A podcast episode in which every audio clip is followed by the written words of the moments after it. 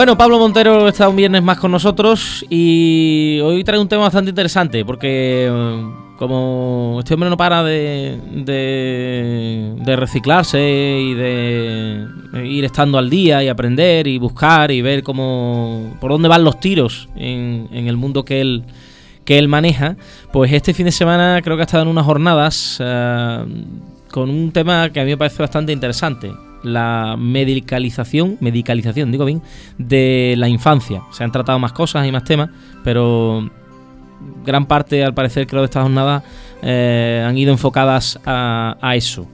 Pablo Montero, buenas tardes. Hola, buenas tardes, Pablo, ¿qué tal? Bueno, ¿qué es eso de la medicalización de la infancia? Pues seguramente los oyentes dirán, bueno, ¿es lo que creo que es? Es decir, medicar a los niños durante la infancia. Pues sí. sobre medicar, no medicar, sino sobre medicar. Sobre medicar. nada, ¿no? ¿Cuánto tiempo llevamos tú y yo hablando de este tema? Porque lo hemos tratado ya varias veces. Aquí hemos hecho varias, varios monográficos del tema de la hiperactividad, mm, de, en fin, que ahora mismo se está diagnosticando mal. Mm.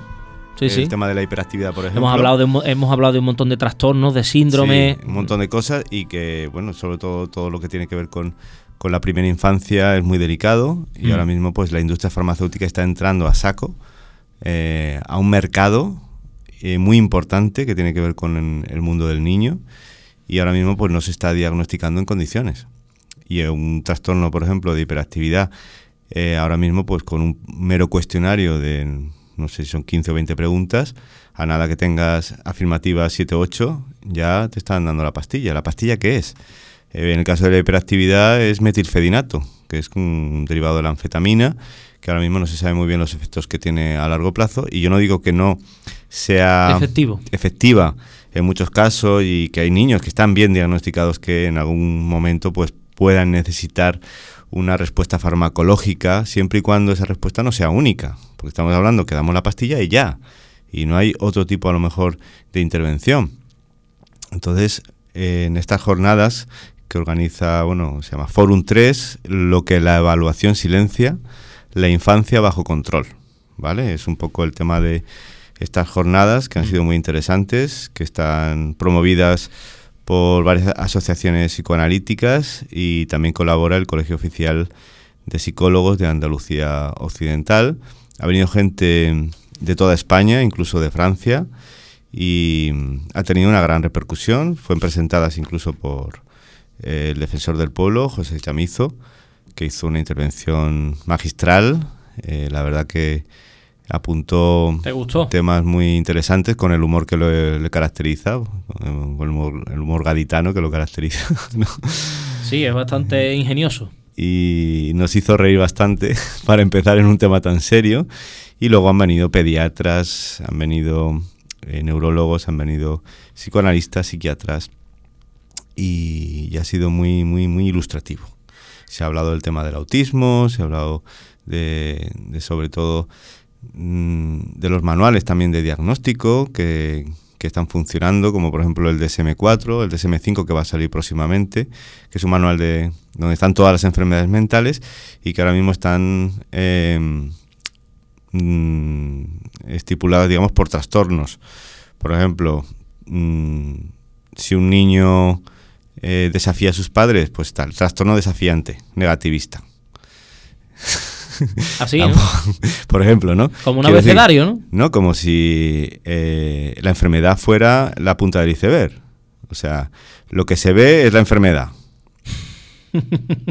Pero eso es como hemos dicho alguna vez. Mm, doctor, me duele la cabeza. Sí, claro. Usted lo que tiene es cefalea. Pues claro. Claro, dolor de cabeza. Pero, ¿por qué me duele la cabeza? Vamos a investigar un poquito por qué me duele la cabeza. A lo mejor estoy estresado, a lo mejor he comido algo que me ha sentado mal y me ha producido migraña, a lo mejor, yo qué sé. Vamos a ver qué ocurre eh, con el dolor de cabeza, igual lo mismo. Entre los periodistas, eh, o sea, en nuestro gremio siempre hay una, bueno, una especie de, de broma o de coña en ese sentido, que siempre hablamos porque cada vez que cada vez que decimos ha sufrido un traumatismo cráneoencefálico, la gente dice, oh, ¿eso qué es? Eso es un golpe en la cabeza. Eso es un traumatismo cráneoencefálico, un golpe en la cabeza. Claro. Lo que pasa es que suena así como rimbombante y la gente dice, ¡uh, qué cosa más mala! Es, no, no, usted se ha dado un golpe en la cabeza. Usted probablemente cuando se levanta medio dormido y se da con la puerta de su casa, es un traumatismo cráneoencefálico, un golpe en la cabeza. O sea que, que aquí nos gusta todo, mm, digamos, eh, somos muy catastrofistas. Todo nos gusta. El niño lo que tiene a lo mejor es que, no sé, cualquiera sabe, ¿no? Claro, hay que ver, ¿no? ¿Qué es lo que le pasa a este niño? Si se mm, califica como trastorno X, bueno, pues a partir de ahí eh, se pone en marcha mm, todo un protocolo, ¿no? Los padres van a- al pediatra, el pediatra, bueno, pues parece que tiene esto, pues ante esto hay algún tipo de fármaco, vamos a darlo, ¿no? Que es un poco eh, la respuesta mágica que a veces se da desde el sistema de salud ante una cuestión que traen los padres con angustia, con preocupación y que parece como que hay que dar un- una receta para que eso se elimine. Entonces, si la receta existe, porque hay un fármaco que responde a ese tipo de, de comportamientos, pues eh, se da. Entonces yo una A de mí, las... a mí es que eso me parece, Pablo, la, la, mm, la cultura que tenemos hoy día en nuestra sociedad de no complicarnos la vida. Es decir, ¿qué es más fácil? Pues le damos la pastillita y el niño se duerme. Y usted intente dormirlo. No, es que mi hijo no duerme. No, Bueno, usted intente dormirlo. Hay métodos hay naturales sin tener que darle. No, no, la- le doy la pastillita y dormido. Eh, Sí, estamos en la cultura de la rapidez, de La solución rápida a las cosas y la respuesta mágica. Y, y claro, eso genera consecuencias, lógicamente. Yo mm, me quedaría en estas, con estas jornadas con, con algo que lo voy a lanzar un poco como reflexión a, la audiencia, referida a la huida, a la fuga que hay de determinados lugares que siempre han sido ocupados desde la autoridad por pediatras, médicos, eh, padres y profesores, por ejemplo, donde se está tendiendo a huir un poco de ese lugar. El padre va con un problema, o la, madre al pediatra. Y el pediatra mayor, el pediatra clínico, el pediatra que sabe, que el que ha visto es el que menos receta. el que ha visto dos mil Es niños. el, que, es el que hace una exploración clínica en condiciones, es el que calma a los padres y les dice que tranquilidad, que esto es un proceso que se le va a pasar, es el que no lo infla al niño de, de corticoides, de un montón de medicamentos. Porque ahora mismo hablaba un pediatra eh, de, del hospital de Valme, Juan Gilarrones, hablaba de, de precisamente esto, ¿no? De cómo está demostrado que los médicos más jovencitos, digamos, son los que recetan más y los médicos más mayores son los, son los que Recetan recetan menos. menos y que ahora mismo eh, por eh, cualquier cuestión pulmonar, cualquier cuestión de resfriado, pues están dando inhaladores con corticoides cuando, eh, en fin, no es necesario tanta medicación, no es necesario tantos antibióticos. Y los corticoides pueden generar problemas posteriores muy graves. Hmm. ¿no?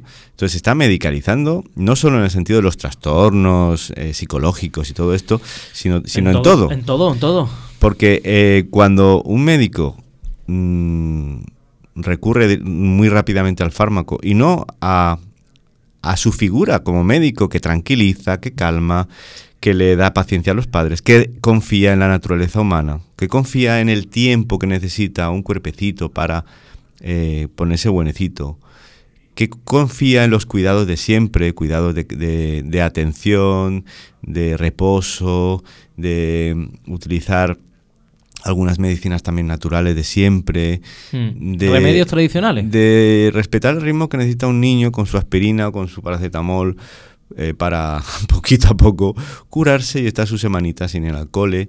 Pero claro, ¿no? Los niños tienen que estar rápidamente en condiciones de se continuar, ¿no?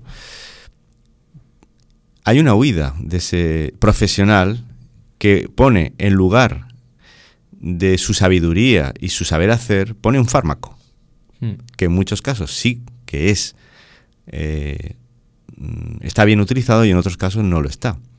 ¿Qué ocurre cuando los padres, por ejemplo, en lugar de mm, ocupar su función de padres, también de serenidad, de aportar firmeza, de aportar límites, de aportar presencia, en lugar de eso, lo que hacen es aportar técnicas, para que duerma, para que coma, se meten en internet y utilizan técnicas para educar, en lugar de considerarse a sí mismo como la mejor herramienta educativa. Que salga de uno mismo. Que es lo que un poco se está perdiendo. Hay otra, una fuga de ese lugar del sentido común, de la paternidad y maternidad eh, responsable. Y, lo que hay también es una fuga de la seguridad. Es decir, evidentemente nadie tiene un nadie a nadie le enseñan cómo ser padre, no, porque le, siempre se ha dicho y es una gran verdad, es decir, el niño no viene con un manual debajo del brazo ni o sea, puede venir con un pan, pero con un manual no. Eh, y, y, ahora, bueno, pues todo es, todo hay que consultar 200 libros, hay que ver 200 técnicas, hay que tal, hay que... O sea, yo creo que hay niños de una forma y hay niños de otra, pero normalmente los niños son como son y son, en la mayoría de los casos, muchas veces en, la, en este periodo de la infancia tienen los mismos ritmos, los mismos hábitos y las mismas apetencias y las mismas fases. Algunas pasan antes, otras después, pero al fin y al cabo es lo mismo. Por ejemplo, la televisión es como un medicamento también, de alguna manera, pues se está utilizando sí, sí. como una forma de que los niños estén tranquilitos, estén calmados, en lugar de, bueno, de jugar, de jugar más, de de salir más a la calle, de encontrar espacios eh, donde puedan ser protagonistas ellos y no los Bibi Looney Tunis, que está muy bien, en su medida, claro. ¿no? La cuestión es cuando se, abusa del medicamento, cuando se abusa de la televisión. ¿Qué ocurre, por ejemplo, con, con los profesores también? ¿no? Bueno, el profesor creo que debe confiar más en su propia sabiduría y, sentir que es la mejor herramienta educativa que puede, que puede ofrecerle a sus alumnos, él mismo como persona, que es el ejemplo, que es el modelo, eh, y no tanto eh, poner el énfasis en todo lo que se le da al alumno como receptor pasivo de contenido, de programaciones, de cosas que muchas veces no calan, mm. ¿no? Cuando las experiencias verdaderas son las que verdaderamente cuentan y los valores no se educan, se transmiten. Y eso se transmite en la relación del profesor con el alumno, de las cosas y experiencias que van viviendo, en los encuentros. Y esa es la fuga. Yo creo que yo resumiría un poco este, esta jornada tan interesante sobre el tema de la medicalización en la infancia como la sustitución de las funciones eh, que han ejercido siempre, las figuras de autoridad, digamos, las figuras... Em, que han tenido un papel eh, educativo ¿no? en la relación con los padres, con los niños, pues la sustitución de eso por cosas, por objetos y por medicamentos. Mm. Incluso hay veces que diría hasta que por otras personas. También. Ahora que nos es más fácil dejarlo allí con y así pues yo me quito el, yo me quito el problema. A mí de todas formas me parece que, hemos, que a pesar de todo lo que tenemos en nuestras, y esto ya es una reflexión más, más amplia que se sale a lo mejor de este, de este ámbito también, ¿no? Pero a pesar de todo lo que tenemos a nuestro alcance, de todos los métodos todas las nuevas tecnologías, eh, los instrumentos que tenemos, los, los, avances de la sociedad, que podemos movernos con mucha más facilidad, podemos estar conectados perfectamente. Me parece que todo eso nos ha dado más inseguridad que antes. O sea, el ser humano ahora es más inseguro que antes. Y hmm. creo que eso se demuestra en los niños. Es decir, yo a mis padres no les he visto en la estantería ningún libro sobre cómo educar a un hijo.